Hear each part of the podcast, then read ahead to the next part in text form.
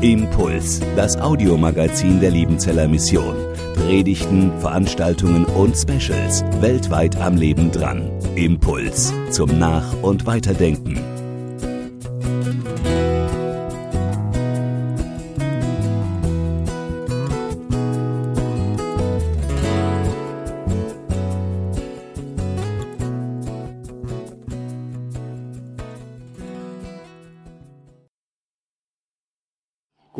Morgen. Ich freue mich, dass wir hier sind. Ich freue mich, dass wir die Möglichkeit haben, neue Perspektiven aus alten Texten zu entdecken.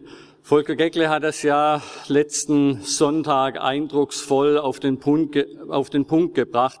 Eine Explosion des Wissens, eine Explosion des Verstehens, die da zwischen Ostern und Himmelfahrt stattgefunden hat. Und das ist auch sozusagen das Thema, um das es heute gehen soll, noch einmal. Wir sehen das ja, wie das aussieht, wenn wir gerade die Bibel lesen. Die viele von uns lesen im Moment in der Apostelgeschichte. Meine Frau und ich, wir lesen diese Abschnitte immer morgens vor dem Frühstück. Und wir kamen da vor einigen Tagen zu Kapitel 3, wo Petrus zu dem Gelähmten im Tempel, den er im Tempel an der schönen Pforte geheilt hat, das dem Volk erklärt, was da eigentlich passiert ist. Und er hält da eine ziemlich lange Rede. Ich habe die einmal sozusagen gestoppt. Das sind zwei Minuten 57 Sekunden, wenn Sie das laut vorlesen. Das ist eigentlich eine sehr kurze Predigt. Wir sehen daran die Predigten, die wir im Neuen Testament haben. Das sind sozusagen hochverdichtete Texte und nicht das Ganze. Zuerst erzählt er, das macht Sinn, von Jesus, von seinem Prozess und von seiner Hinrichtung, dann von seiner Auferstehung. Denn die Heilung dieses Gelähmten geschah ja im Namen des Messias Jesus von Nazareth. Und da macht es Sinn, noch einmal kurz zu erklären, wer ist eigentlich dieser Jesus? Aber das Erstaunliche ist, dieser Bericht über Jesus ist für Petrus nur die Einleitung. Und dann kommt die Hauptsache, aber Gott hat alles, was er im Voraus über das Leiden seines Messias angekündigt hatte, auf diese Art und Weise so erfüllt. Volker hat es letzte Woche erklärt. Eigentlich ist das eine Lesart des Alten Testaments, die uns völlig unvertraut ist. Da steht nicht viel, wenn überhaupt etwas, über das Leiden des Messias. Da steht viel mehr über das Herrschen des Messias. Dann kommt in dieser Predigt des Petrus ein kurzer Abschnitt, warum es für die Gegenwart nötig ist, dass Jesus nun im Himmel ist, bevor die endgültige Erlösung kommt wofür Petrus das sehr schöne Wort gebraucht von der Erfrischung vom Angesicht des Herrn. Das ist noch immer unsere Situation. Wir warten immer noch darauf, dass diese Erfrischung vom Angesicht des Herrn kommt, weil Jesus noch immer im Himmel ist. Hoffen wir also, dass sich diese Erfrischung nicht anfühlt wie eine kalte Dusche, sondern eher so wie ein frisches, kühles Bier nach einem schweißtreibenden Arbeitstag. Es ist also eine Zwischenzeit, bevor diese große Erfrischung oder Wiederherstellung, von der Gott geredet hat durch den Mund seiner heiligen Propheten von Anfang an bis es soweit ist. Und dann zitiert Petrus zwei Verse aus dem fünften Mose, um dann zu sagen, und alle Propheten von Samuel an und nach ihm, wie viele haben doch geredet über diese Tage. Das ist der Punkt, wo die Rede des Petrus wahrscheinlich sehr viel länger wurde, denn wer bei Samuel anfängt und dann sich durcharbeitet bis Maleachi, der hat einiges zu erzählen und zu erklären. Und jetzt zurück zum Bibellesen vor dem Frühstück. Nachdem wir diesen Text zu Ende gelesen haben, fragt meine Frau ganz schlicht und trocken, woher weiß Petrus das alles? Woher weiß Petrus das alles? Genau das ist die spannende Frage, die einen die ganze Zeit begleitet, wenn man die ersten Kapitel der Apostelgeschichte liest, weil da ja ein alttestamentlicher Text nach dem anderen zitiert wird, entweder von Petrus, der am meisten zu sagen hat, später dann von Paulus, ein bisschen auch darf Johannes mitreden. Aber immer die Frage, woher wissen die denn das alles? Vor allem, wenn man daran denkt, wer Petrus vorher war. Er hat nichts verstanden. Jesus musste ihm beständig Dinge erklären. Die Jünger haben wenig bis nichts verstanden. Im ganzen, in den ganzen Evangelien fragt Petrus kein einziges Mal aufgrund einer biblischen Stelle bei Jesus nach, was bedeutet das eigentlich? Es ist diese Explosion des Verstehens, die in dieser Zwischenzeit stattgefunden hat, zwischen Auferstehung und Himmelfahrt, in der Jesus seinen Jüngern die heiligen Schriften Israels in einer Weise ausgelegt hat, dass wir als Christen und Juden nach wie vor dasselbe Alte Testament lesen, dieselbe hebräische Bibel lesen und trotzdem durch diese Perspektive auf Jesus, durch diesen Fokus auf Jesus, Dinge in diesen Texten lesen, die unsere jüdischen Brüder und Schwestern nicht in diesen Texten finden. Es ist eine neue Perspektive, es ist ein Blick auf die Schrift, die sich in atemberaubender Weise verändert hat. Es ist eingetreten, was Jesus seinen Jüngern angekündigt hat, als sie auch im Verständnis der Gleichnisse nicht mehr weiter wussten. Und Jesus zu ihnen sagt, selig sind eure Augen, dass sie sehen und eure Ohren, dass sie hören. Viele Propheten und Gerechte haben begehrt zu sehen, was ihr seht und haben es nicht gesehen. Das heißt, viele von diesen alttestamentlichen Gestalten wollten wissen, auf was das alles hinausläuft und haben es nicht gesehen. Aber ihr seid selig, dass ihr hören durft, was ihr hört. Und das ist das, was sich endgültig dann eben in dieser Zwischenzeit erfüllt hat, was vor Ostern angefangen hat, das verstanden die Jünger wirklich erst, nachdem Jesus gestorben und wieder auferstanden ist. Denn es ist ja doch erstaunlich, warum über diese so entscheidenden 40 Tage, in denen Jesus seinen Jüngern immer wieder erschien und mit ihnen über das Reich Gottes sprach, warum wir über diese 40 Tage nahezu nichts wissen. Hätte da nicht jemand mitschreiben müssen? Aber die Antwort ist, wir hätten überhaupt gar kein neues Testament, wenn es diese 40 Tage nicht gegeben hätte. Das Neue Testament ist quasi in seiner Substanz in diesen 40 Tagen grundgelegt worden, in dieser intensiven Lehr- und Lernzeit, die Jesus da noch einmal mit seinen Jüngern verbracht hatte, weil alles, was er vorher gesagt hatte, alles, was er vorher getan hatte, plötzlich in den rechten Zusammenhang gerückt wird. Plötzlich werden Dinge klar. Und das ist das Entscheidende, das ist diese neue Perspektive aus alten Texten. Wir finden den Ertrag dieser, dieses Unterrichts durch Jesus in einzigartiger Weise, meine ich, gebündelt in den ersten beiden Versen des Hebräerbriefes, wo dieses alte Wort zu den Vätern verbunden ist mit diesem neuen Wort an Jesus. Und Sie sehen, wenn Sie diesen Vers anschauen, wie genau parallel dieses aufgebaut ist. Vielfach und auf vielerlei Weise hat vor Zeiten Gott geredet zu den Vätern durch die Propheten. Vorzeiten, das heißt bis jetzt, bis zu Johannes dem Täufer, zu und durch die Propheten. In diesen letzten Tagen, das ist jetzt und hier, hat er geredet zu uns im Sohn. Und dann wird dieser Sohn erklärt, den er eingesetzt hat zum Erben über alles. Und dann diese erstaunliche Aussage, durch den er auch die Welt gemacht hat, dass dieser Sohn schon von Anfang der Schöpfung an dabei war. Das ist etwas, was wir erst vom Neuen Testament her wirklich begreifen können. Der Zusammenhang der Bibel von Altem und Neuem Testament und die tiefe Einheit dieser Texte, deren Abfassung ja einen Zeitraum von über 1200 Jahren abdeckt, öffnet sich erst da wirklich, wo sie von Jesus erklärt und sie mit seinem Geschick in Tod und Auferstehung in Beziehung gebracht werden. Das ist der eine große Schlüssel, ohne den uns diese Texte immer irgendwie seltsam und fremd vorkommen. Und diese Explosion der Erkenntnis ist das Fundament des christlichen Glaubens. Das ist die Ursprungssituation des Neuen Testaments. Das ist sozusagen, dass wir das neu begreifen, neu wertschätzen, uns neu daran freuen. Das ist der Sinn und Ziel unserer Reihe. Der Predigtext für heute Morgen ist ebenfalls eine Rede des Petrus.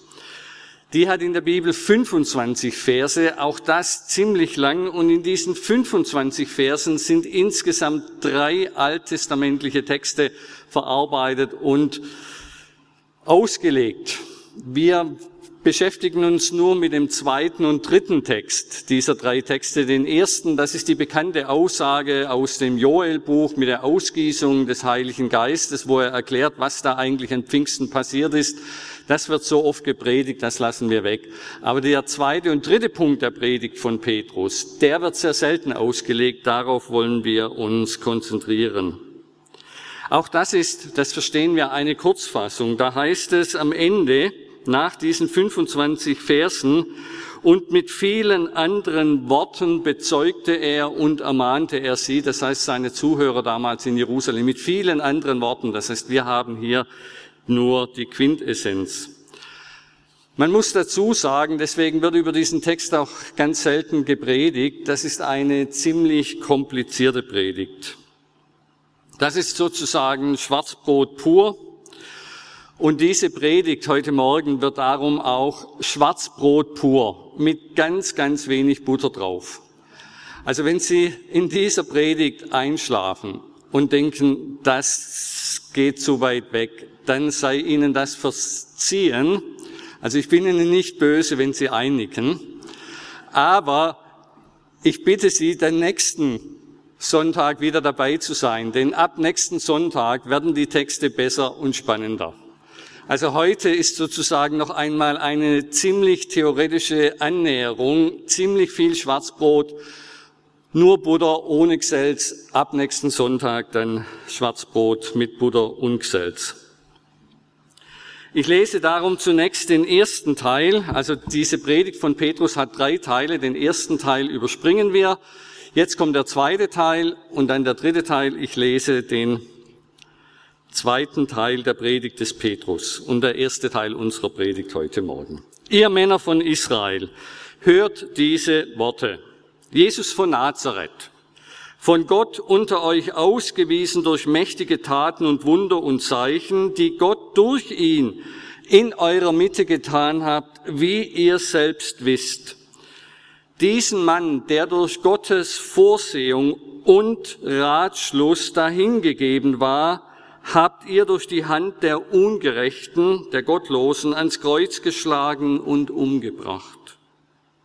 Den hat Gott auferweckt und hat ihn befreit aus den Worten des Todes, denn es ist unmöglich, dass er vom Tod festgehalten wurde. Denn David spricht von ihm, und jetzt kommt dieses Zitat aus Psalm 16, ich habe den Herrn alle Zeit vor Augen, denn er steht mir zur Rechten, dass ich nicht wanke.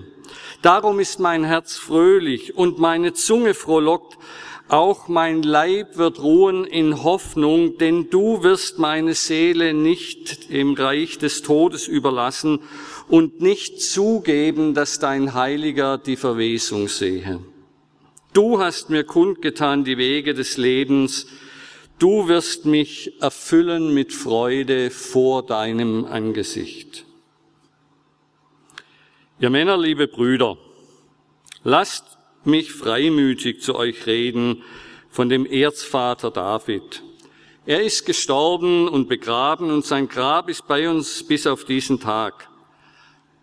Aber weil er ein Prophet war und wusste, dass ihm Gott geschworen hatte mit einem Eid, dass ein Nachkomme von ihm auf seinem Thron sitzen sollte, 2 Samuel 7, zumindest die Studierenden sollten das wissen, hat er vorausgesehen und von der Auferstehung des Christus, das heißt des Messias, gesagt, er ist nicht dem Reich des Todes überlassen und sein Leib hat die Verwesung nicht gesehen. Diesen Jesus hat Gott auferweckt. Des sind wir alle Zeugen. Auch in dieser Predigt beginnt Jesus zunächst zu erzählen, äh, Petrus wieder zu erzählen, wer Jesus war. Ein Mann, herausgehoben, ausgezeichnet durch Gott selbst. Das heißt, ein Mann, der mit Gott in einer unvergleichlichen Beziehung, in einer einzigartigen Beziehung stehen. Das konnte man sehen, sagt Petrus. Die Krafttaten, die Wunder, die Zeichen, die Jesus tat, die hätten eigentlich ausreichen sollen, damit ihr erkennt, wer dieser Jesus war. Um zu erkennen, dass er von Gott autorisiert und legitimiert ist. Aber wir sehen in der Bibel immer wieder, dass Wunder zwar einen großen Eindruck machen, aber ganz selten einen bleibenden Nachdruck hinterlassen. Sie verblassen oder werden von anderen Eindrücken überlagert. Petrus macht es seinen Jüngern, äh, seinen Zuhörern hier nicht einfach. Ja, sagt er zu dieser versammelten Gemeinschaft von Jerusalemern vor ihm, ja, ihr habt mitgeholfen, dass die Gesetzlosen, das heißt, dass die Römer ihn töten durften. Ihr habt mitgeholfen. Aber, und das ist wichtig, es war nicht einfach eine Panne, die da passiert ist.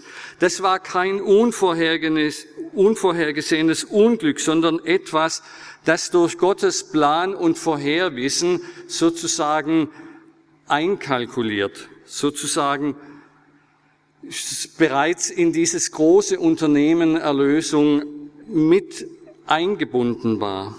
Darum ist der Tod Jesu kein tragisches Unglück, er ist auch keine verabscheuungswürdige Tat der hohen Priester, Ältesten und Schriftgelehrten, die Jesus verurteilt hatten, sondern ein von Gott vorhergesehenes und vorbereitetes Geschehen. Und um das zu beweisen, verweist nun Petrus auf Psalm 16. Und das ist ungewöhnlich, denn dieser Psalm enthält überhaupt gar keine Prophetie über Jesus und er sagt auch überhaupt nichts über die Auferstehung aus. Es ist eigentlich ein Vertrauenslied, in dem David sagt, ich habe den Herrn alle Zeit vor Augen.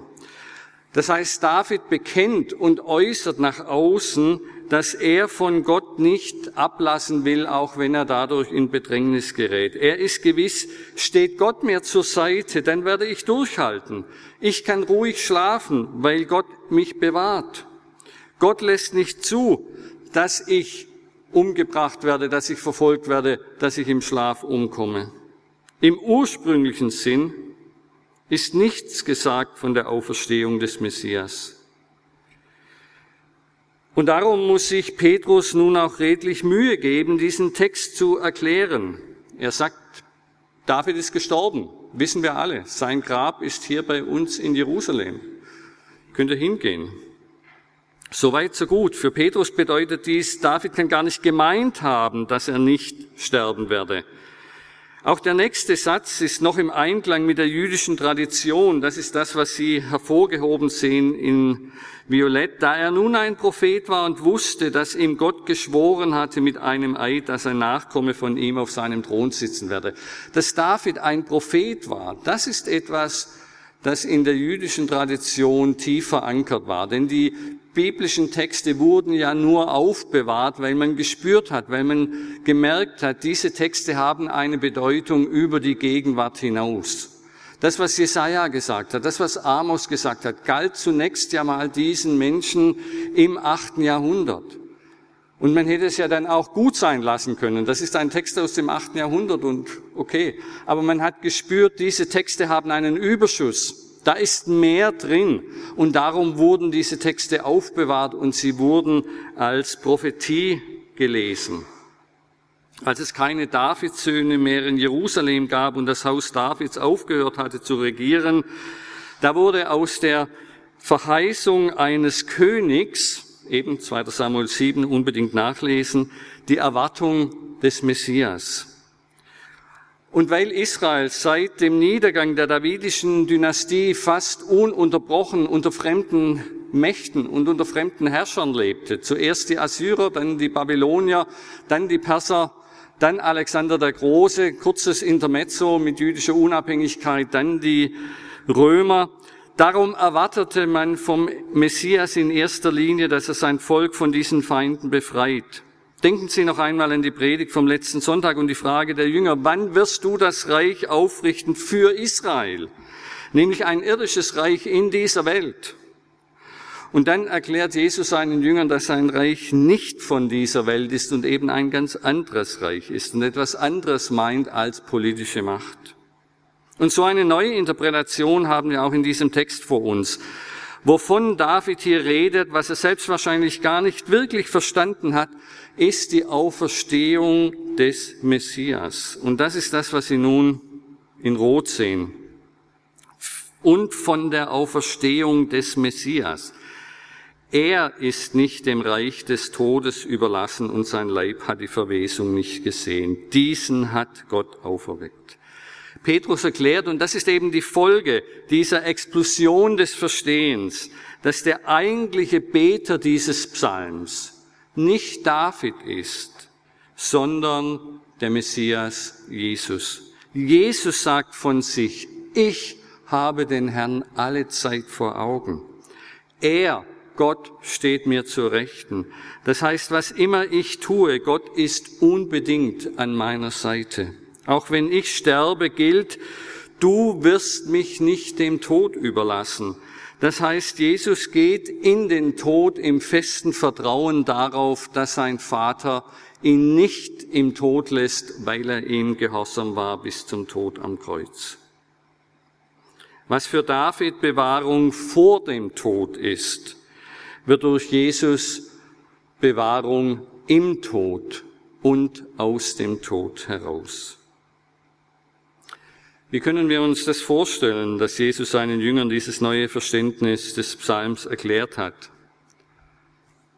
Das weiß ich natürlich auch nicht, aber vielleicht so, indem die Jünger ihn nach seiner Auferstehung gefragt haben, Meister, wie konntest du eigentlich so gewiss sein, dass dein Weg nicht im Grab endet, sondern Gott dich auferwecken wird? Und dann hat Jesus vielleicht mit ihnen diesen Psalm gelesen und ihnen erklärt, dieses Gebet meines Vorfahrens habe ich auf mich bezogen. Ich habe darin mein eigenes Geschick gesehen. Ich habe mich in allem, was ich tat, ganz und gar auf Gott verlassen. Ich habe ihm mein ganzes Leben zur Verfügung gestellt. Ich habe darauf vertraut, dass er diese Verheißung wahr macht, weil David ja mehr war als nur ein König und ein Beter. Er war ein Prophet. Darum habe ich vertraut, ich werde auch im Tod sicher liegen. Und mein Vater wird nicht erlauben, dass ich in der Unterwelt bleibe. Er wird nicht zulassen, dass ich im Grab verwese. Darum habe ich euch gesagt, dass ich nach drei Tagen auferstehen werde. Weil es so geschrieben steht in den, Worten, in den Worten meines Vorfahrens David. Ich weiß natürlich nicht, ob es so war. Wir alle wissen es nicht. Aber es ist eine Weise, wie man diese Explosion des Verstehens historisch sich vorstellen kann, ohne dass man ungebührlich spekulieren muss. Aber damit, dass Jesus auferstanden ist nach der Schrift, ist ja noch nicht alles gesagt. Wenn damit nur bewiesen wäre, dass Jesus Recht hatte, was wäre dann gewonnen? Darum geht diese Predigt des Petrus noch um einen Punkt weiter. Und auch da hilft ihm ein Psalmvers, um seinen Zuhörern zu verdeutlichen, was nach der Auferstehung mit Jesus geschehen ist. Ziel ist auch hier, dass seine Zuhörer verstehen, dass alles, was gerade in Jerusalem geschehen ist und noch geschieht, von Gott im Verborgenen bereits angekündigt ist, dass das nicht irgendwie Chaos im Himmel ist, sondern dass hier Gottes Plan zur Erlösung der Welt zur Entfaltung kommt. Es ist in der Schrift zu finden, aber eben nur, wenn einem Jesus die Augen und die Ohren dafür geöffnet hat. Ich lese also den zweiten Teil unserer Predigt, der dritte Teil allerdings der Predigt des Petrus an Pfingsten. Da er nun durch die rechte Hand Gottes erhöht ist und empfangen hat den verheißenen Heiligen Geist vom Vater, hat er diesen ausgegossen, wie ihr seht und hört. Denn David ist nicht gen Himmel gefahren, sondern er sagt selbst, und jetzt kommt das Zitat aus Psalm 110, der Herr sprach zu meinem Herrn, setze dich zu meiner Rechten, bis ich deine Feinde zum Schemel deiner Füße lege. So wisse nun das ganze Haus Israel gewiss, dass Gott diesen Jesus, den ihr gekreuzigt habt, zum Herrn und Christus gemacht hat. Die Erhöhung, von der hier die Rede ist, ist die Auferweckung Jesu und seine Himmelfahrt. Diese Rückkehr in die Gemeinschaft mit seinem Vater bedeutet aber nicht, dass Jesus nun einfach seinen früheren Platz im Himmel wieder eingenommen hat. Das ist nicht einfach zurück auf los. Auch im Himmel passieren neue Dinge. Zwei Dinge erfahren wir in diesem Text. Erstens, er hat den Heiligen Geist empfangen und diesen an seine Jünger weitergegeben. Wir dürfen nicht vergessen, wir haben hier die Pfingstpredigt des Petrus vor uns. Und diese ganze Rede von Petrus ist ja der Versuch zu erklären, warum die Jünger, die in fremden Sprachen von den großen Taten Gottes reden, nicht betrunken sind, sondern weshalb hier das passiert ist, was in Joel 3 angekündigt war. Was Lukas hier andeutet, ist, erst als Jesus den Auftrag des Vaters Gehorsam bis zum Tod am Kreuz abgeschlossen hat, übergibt ihm der Vater den nächsten Auftrag. Menschlich gesprochen, erst musste sich Jesus bewähren, bevor ihm das nächste anvertraut wurde. Und das, was ihm hier anvertraut wurde, ist die Vollmacht über den Heiligen Geist. Erst jetzt kann Jesus über den Heiligen Geist in souveräner Weise verfügen und ihn seinen Jüngern weitergeben. Mit diesem einen Ziel, dass sie seine Zeugen sein können in dieser Welt. Darum ist der Heilige Geist in erster Linie gegeben. Aber diese Verleihung des Geistes ist Erfüllungsgeschehen der Schrift. Das erklärt Petrus hier. Das zweite ist, dass auch die, für den Sohn die Rückkehr zum Vater eine Veränderung mit sich bringt. Man könnte wiederum sehr menschlich gesprochen von einer Beförderung des Sohnes sprechen, von einer Statusveränderung. Bisher saß der Sohn nicht auf dem Thron des Vaters, neben dem Vater zur Rechten Gottes. Und nun wird er eingeladen, erlaubt ihm Gott, diesen Platz zu seiner Rechten einzunehmen. Das heißt, der Sohn ist nun wirklich der von Gott eingesetzte Kyrios, Weltenherrscher und Weltenrichter. Er hat ihm einen Namen gegeben, der über alle Namen ist, heißt es im Philipper-Hymnus. Und es heißt, im Namen Jesu werden sich beugen die Knie aller derer, die im Himmel und auf der Erde und unter der Erde sind. Das heißt, dieses Geschehen fängt an im Himmel. Und das können Sie in Offenbarung 4 und 5 nachlesen. Als Jesus den Thron besteigt im Himmel, da betet ihn zuerst die himmlische Welt an. Und darum soll das, was im Himmel geschehen ist, auch auf Erden geschehen. Das sind große Veränderungen im Himmel. Und dieses Geschehen nun verbindet Petrus mit Psalm 110. Und dieser Psalm 110 ist der am meisten zitierte alttestamentliche Text im Neuen Testament. Nicht das Liebesgebot, sondern Psalm 110, der schon im Alten Testament nicht ganz einfach zu verstehen ist. In diesem Psalm ist zusammengefasst, wo Jesus jetzt ist und was er an diesem Ort zur Rechten Gottes für uns ist. Aber auch da gilt, das ist nicht das wörtliche Verständnis des Psalms, sondern das neue Verständnis in Bezug auf Jesus. Im Alten Testament gehört der Psalm in den Bereich der Intronisation des davidischen Königs. Er ist sozusagen Teil des, der Einsetzung des neuen davidischen Königs. So wie wenn der neue König in England eingesetzt wird, das ein vorgeschriebenes Ritual ist, wo die Texte seit Hunderten von Jahren dieselben sind. Und Zadok the Priest von Moses Mendelssohn Bartholdy gesungen wird. So hat auch das Königshaus in Jerusalem seine feste Liturgie. Und da muss man sich vorstellen, dass wenn der neue König vorgestellt wird, tritt ein Priester oder ein Prophet auf und sagt, Spruch des Herrn, zu meinem Herrn setze dich zu meiner Rechten. Das heißt, Das ist ein Wort des Propheten, der im Namen Gottes diesem neuen König sagt, setze dich zu meiner Rechten. Das heißt, dieser neue König wird symbolisch eingeladen, Throngenosse Gottes zu sein. Auch der andere Psalmvers, den Sie kennen, gehört hierher. Du bist mein Sohn, heute habe ich dich gezeugt aus Psalm 2.7. Auch das ist Teil dieser Krönungsliturgie. Da wird gesagt, du gehörst in einer besonderen Weise zu mir. Das ist die Verheißung über den davidischen König. Aber wir alle wissen, das ist sozusagen viel Worte, gewaltige Inhalte, aber da ist die Wirklichkeit noch nicht wirklich drin. Hohe Symbolik. Jesus nun und im Gefolge davon seine Jünger sehen diese Worte in einem letzten Sinn als erfüllt an. Ja, dieser ist wirklich Gottes Sohn und von Gott aus der Jungfrau Maria erzeugt. Ja, dieser ist wirklich in den Himmel aufgefahren und wurde von Gott auf seinen Thron erhoben. Das Schaubild versucht diese neue Lesart darzustellen. Und der einzige, aber entscheidende Unterschied ist, dass der Sprecher dieses Verses nun David ist. Sehr schön. Sie sehen hier ein Bild von David aus einer Synagoge in Israel aus dem sechsten Jahrhundert. So stellte man sich David vor.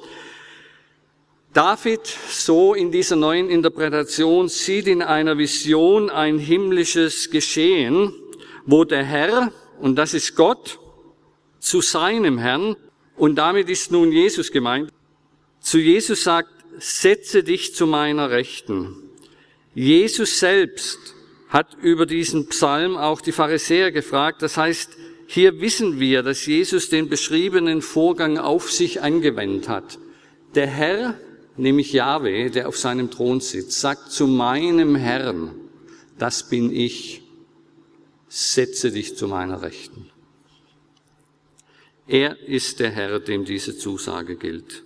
Und darum lässt sich dieser dritte Predigtteil des Petrus überschreiben mit die Heimkehr von Jesus zu seinem Vater und seine Erhöhung auf den Thron Gottes. Ist damit die Predigt zu Ende? Noch nicht ganz, aber fast. Weder damals in Jerusalem bei Petrus noch heute Morgen hier. Denn Sie können nun mit Recht fragen, was bringt das alles eigentlich? Das ist alles sehr gelehrt, aber doch auch sehr kompliziert und hat mit dem alltäglichen Leben doch nun wirklich nicht viel zu tun. Petrus würde wohl widersprechen, denn er sagt am Ende, so wisse nun das ganze Volk Israel, dass Gott diesen Jesus, den ihr gekreuzigt habt, zum Herrn und Messias gemacht hat. Bevor man glaubt, soll man etwas wissen und etwas verstehen. Petrus zeigt mit seiner Schriftauslegung, was ich von Jesus sage, ist nicht einfach an den Haaren herbeigezogenes Geschwätz, sondern in der Schrift vorbereitet, so vorbereitet, dass ihr es verstehen könnt. Gott mutet euch nicht blinden Glauben zu, sondern lädt euch ein, Teil von diesem Geschehen zu werden, das Gott zum Heil der Welt bereitet hat. Verstehen ist wichtig. Nächsten Sonntag steht darum die Frage im Mittelpunkt, verstehst du, was du liest? Das richtige Verstehen aber liegt im Wirken und Erklären von Jesus. Petrus hatte mit seiner Predigt damals Erfolg. Ich vielleicht nicht, aber Petrus immerhin. Petrus, von ihm wird gesagt, seine Worte gingen den Zuhörern durchs Herz. Und sie sprachen zu Petrus und den anderen Aposteln, ihr Männer, liebe Brüder, was sollen wir tun? Das ist die richtige Haltung. Zuhören, verstehen und dann die Frage, was heißt das jetzt für mich konkret? Was muss ich jetzt ganz konkret tun? Und die Antwort von Petrus ist einfach und gilt in gleicher Weise bis heute. Die muss man auch gar nicht groß auslegen. Tut Buße und jeder von euch lasse sich taufen auf den Namen Jesu Christi zur Vergebung der Sünden, so werdet ihr empfangen die Gabe des Heiligen Geistes. Damit bindet er diese Predigt ab. Es fängt an mit dem Heiligen Geist, es hört auf mit dem Heiligen Geist und alles ist gesagt. Umkehr zu Gott, die Bereitschaft, sich von Jesus die Sünden vergeben zu lassen und dann durch den Geist Gottes hineingenommen und hineingeboren werden in diese große Geschichte Gottes mit dieser Welt, die an Pfingsten vor fast 2000 Jahren begann und die noch nicht zu Ende ist. Das sind, meine ich, verlockende neue Perspektiven aus alten Texten. Amen. Impuls ist eine Produktion der Liebenzeller Mission. Haben Sie Fragen? Würden Sie gerne mehr wissen? Ausführliche Informationen und Kontaktadressen finden Sie im Internet unter www.liebenzell.org. Die Liebenzeller Mission produziert ebenfalls das Fernsehmagazin Weltweit am Leben dran.